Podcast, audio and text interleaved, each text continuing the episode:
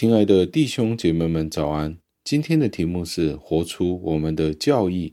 经文出自于提多书二章七节，经文是这样说的：“你自己凡事要显出善行的榜样，在教训上要正直端庄。”感谢上帝的话语。加尔文是这样子的教导我们关于这一段的经文。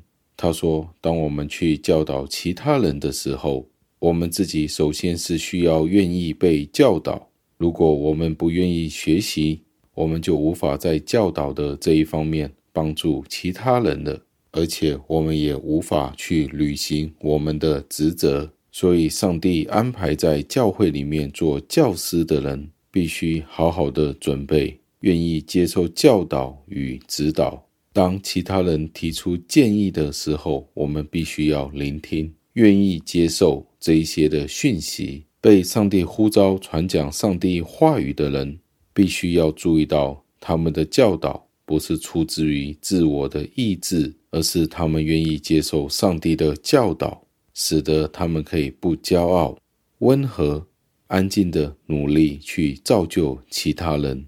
他不是以为自己已经懂得所有的事情，而是不断的努力学习。在行为上有温和，他绝对不像是那些自以为是很高尚的人，自以为意，使得上帝的家里面出现很多的问题，将教会分裂到不同的教派。这样子的教训不只是单单的局限在牧师传道，保罗反而是继续的劝告其他的人，不要放纵，不要贪婪，不要骄傲，要有礼貌、公正、清醒。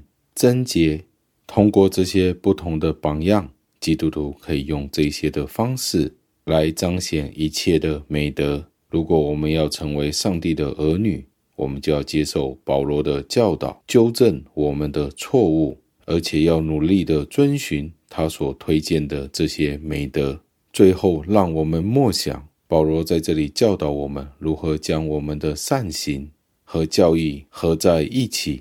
作为一个基督徒，尤其是教会的领袖，我们在这一方面就需要非常的小心。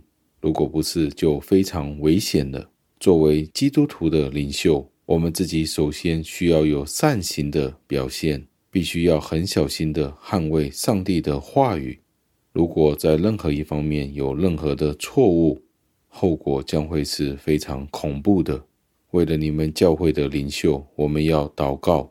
希望他们可以在这一方面坚定不移。让我们一起祷告，亲爱的恩主，我们赞美感谢您。为了今天您的话语，为了这一段的经文教导我们要活出我们的教义，这是何等重要的！主啊，求您帮助我们在教会里面学习到的教义和我们的行为能够真正的合在一起，使得我们可以言行合一。我们也特别为教会的领袖们祷告，求您坚定他们，以至于他们能够谦卑地学习您自己的话语，也教导您的话语，使得全教会的人能够见证您自己的名，可以用您自己的真道来见证您的名。